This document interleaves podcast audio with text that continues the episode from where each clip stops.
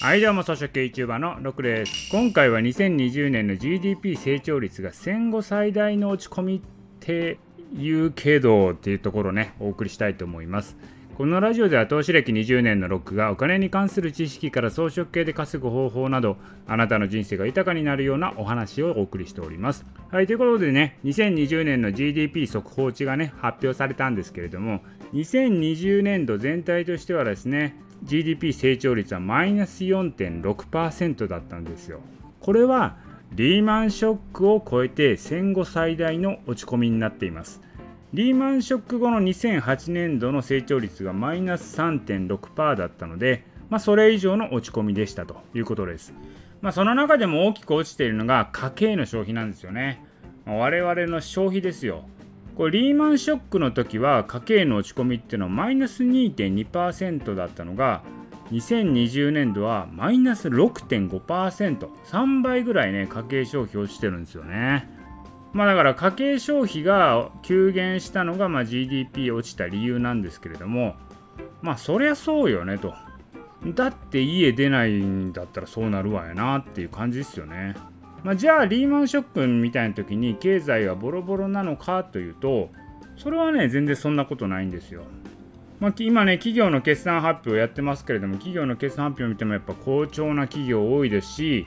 先日の音声でも言いましたけど日経平均採用企業の純利益の合計がですねもうコロナ前の水準を超えている状態なんですよじゃあね GDP の実額の推移見たらどうかってことなんですけど要は GDP の成長率マイナス4.6%って言いますけれどもあれって前期比で見ていってるんですよねだから2019年のに比べてマイナス4.6%下がりましたと GDP の実額ベースで見てみると、基本的にはこれ右肩上がりなんですね。いわゆる GDP500 兆円ぐらいって言われるじゃないですか。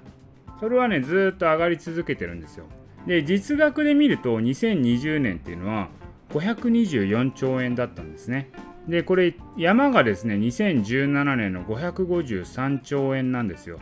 まあ、2017年から下がってんのかいっていうね、これまた別の問題はあるんですけれども、で2020年の524兆円っていうのはどれくらい前の水準かというと2012年ぐらいの水準なんですね、まあ、要はねアベノミクスが始まる前ぐらいの水準なんですよ。だから今回アベノミクスでこう上がってきた分を全てなくした感じですね。じゃあリーマンショック後の底ってどれくらいだったのかっていうと495兆円なんですよね。だからリーマンの時よりかはまだね30兆円ぐらい多くて2017年の山からは30兆円少ない感じ、まあ、ちょうどだからあのリーマンの底と2017年の一番天井そこのね半分ぐらいちょうど真ん中ぐらいの水準に来てると。まあそう考えると戦後最大の下落って言いますけれどもまあ実額ベースで見ればそこまでね落ち込んでるかというとそんなことはないと。でここから回復することを考えれば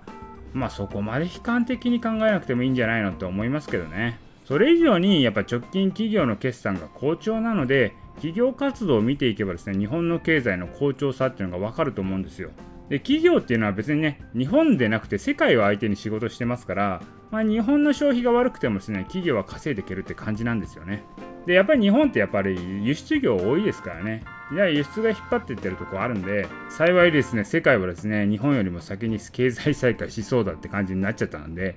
日本の方が遅いと日本の内需はね、ちょっと回復が遅いですけど、外需っていうのはどんどんね、回復していきますので、まあ、GDP はね、家計消費が落ちてるんで、あんまり伸びてないですけれども、企業決算自体はこれからもね、伸びていくんじゃないのかなというふうに思います。はい、ということで今回はですね、2020年度 GDP 戦後最悪の落ち込みっていうけど、まあ、最悪なイメージありますけど、そこまでねっていう話をお送りいたしました。今回の音声は以上です。